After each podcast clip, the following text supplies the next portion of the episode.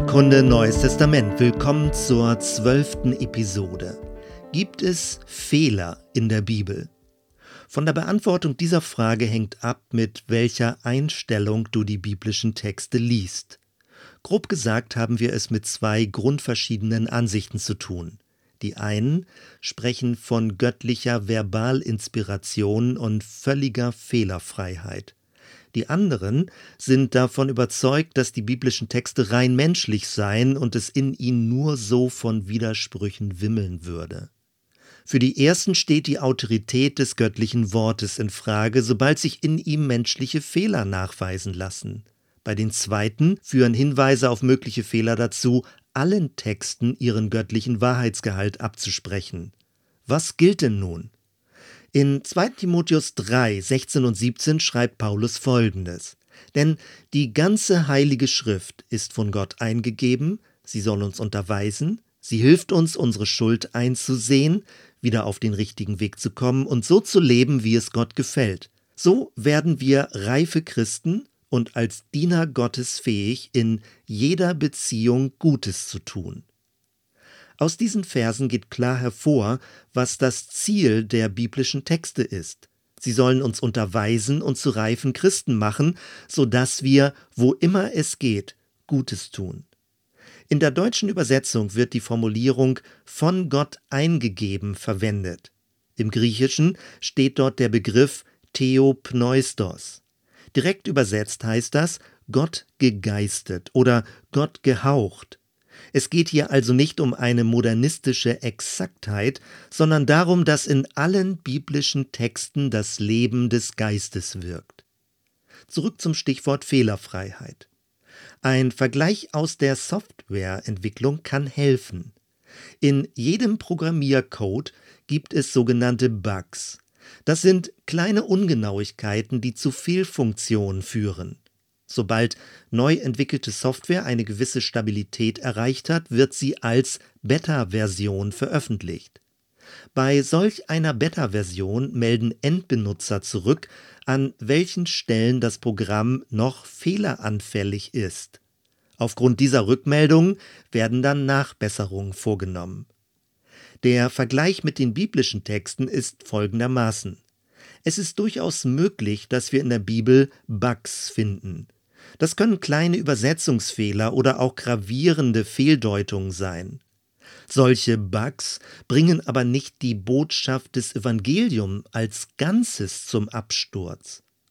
Das heißt in Bezug auf unsere Ausgangsalternativen, weder muss um der Göttlichkeit willen für eine vollständige Fehlerfreiheit gekämpft werden, noch bedeuten einzelne Fehler, dass die gesamten Texte ihre göttliche Autorität verlieren.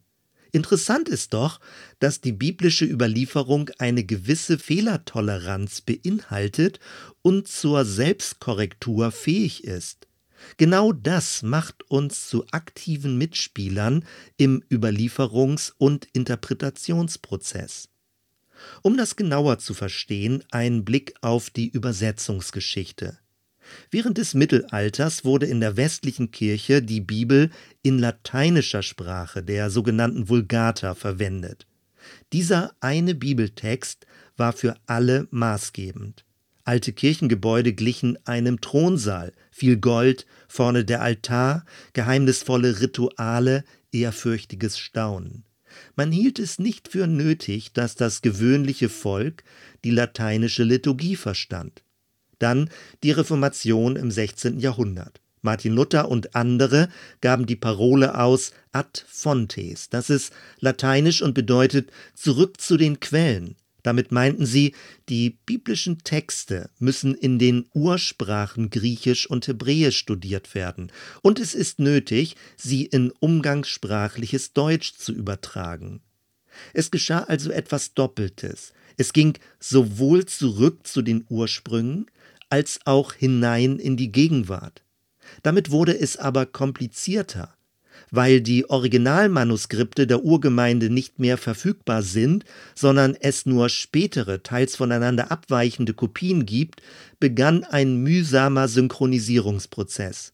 Auf der anderen Seite mussten die alten biblischen Begriffe in die aktuelle Volkssprache übertragen werden. Luther nannte es dem Volk aufs Maul schauen.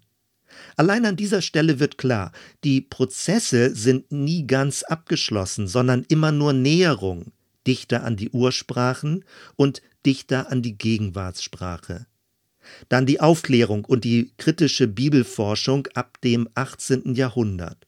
Jetzt wurde hinter die Textgestalt zurückgefragt. Welche mündliche Tradition lag dem Text zugrunde? Welche redaktionellen Bearbeitungen gab es?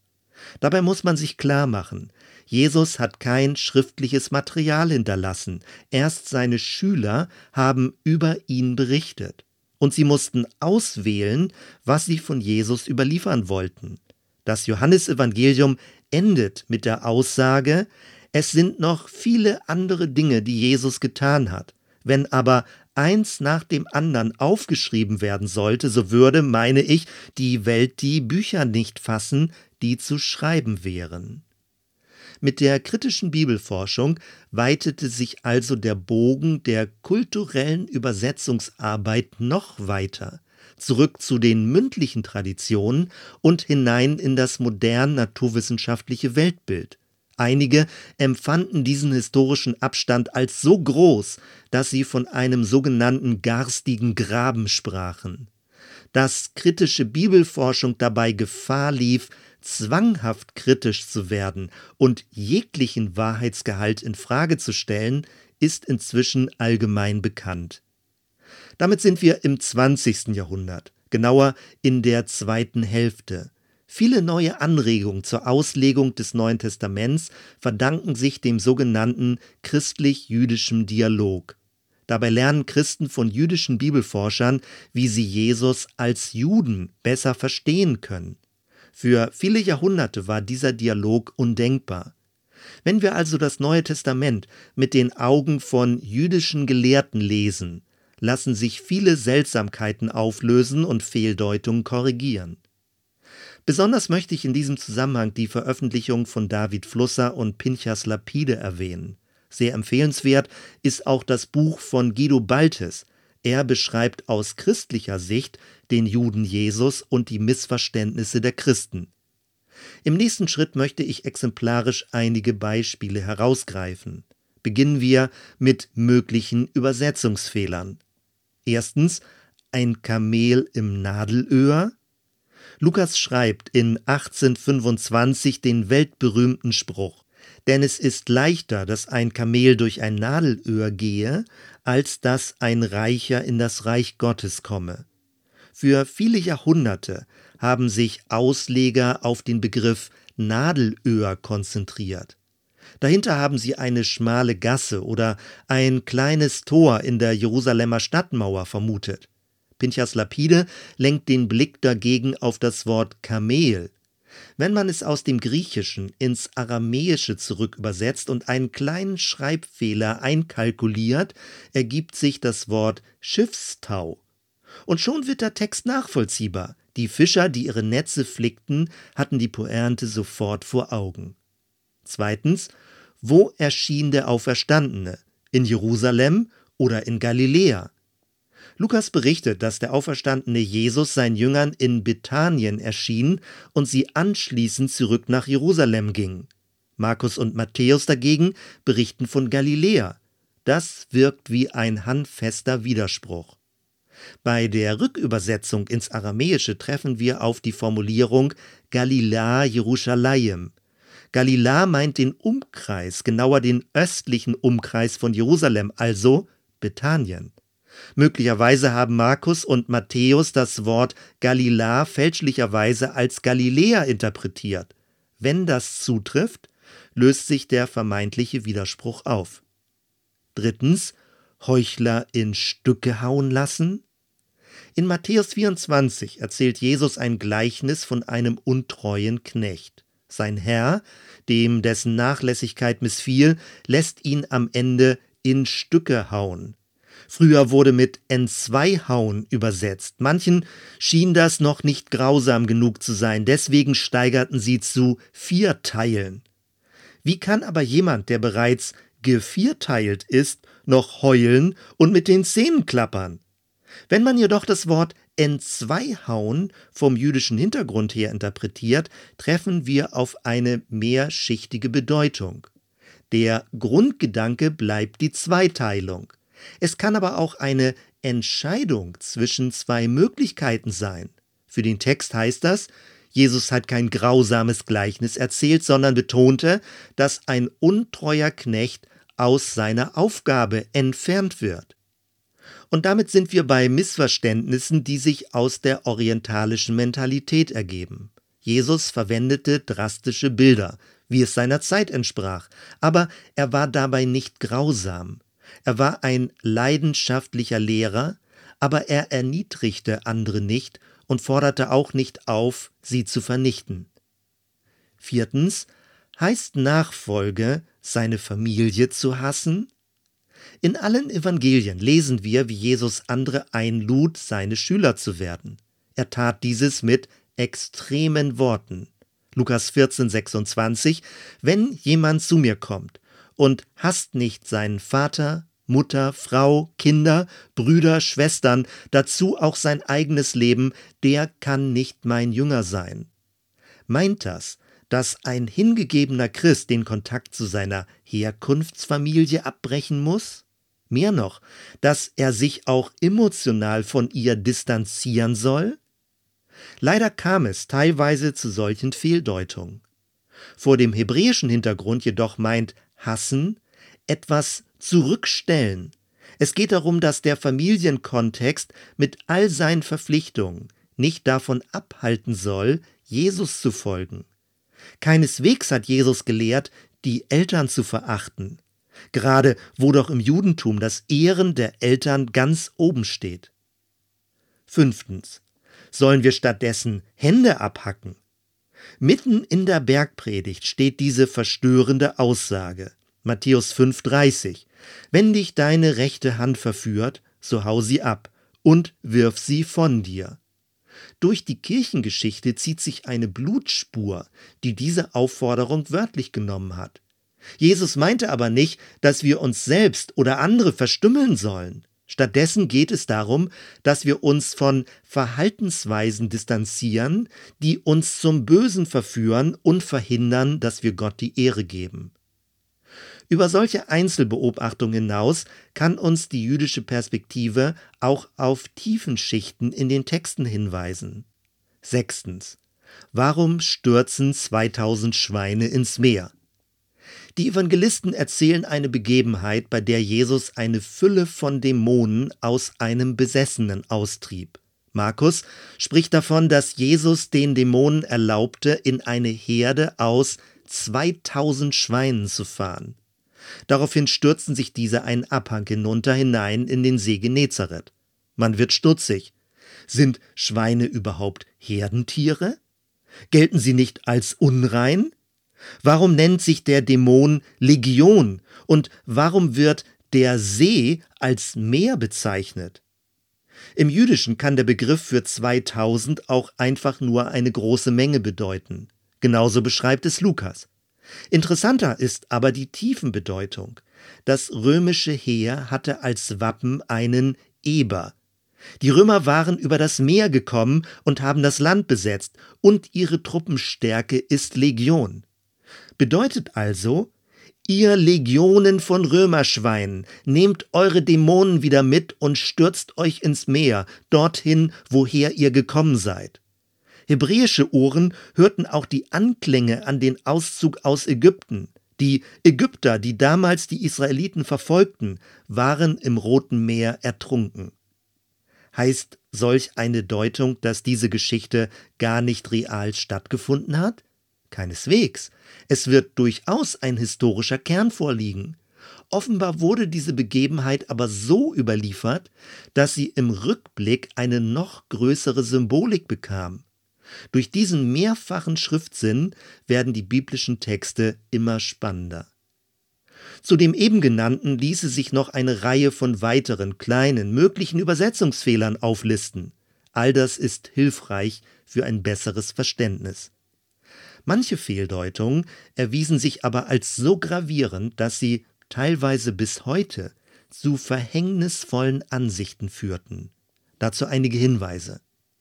Der gemeinsame Nenner ist, wie wird das Judentum gesehen und welches Selbstverständnis hat die christliche Kirche? Für viele Jahrhunderte wurde der jüdische Glaube von Christen abgewertet und als Negativfolie verwendet.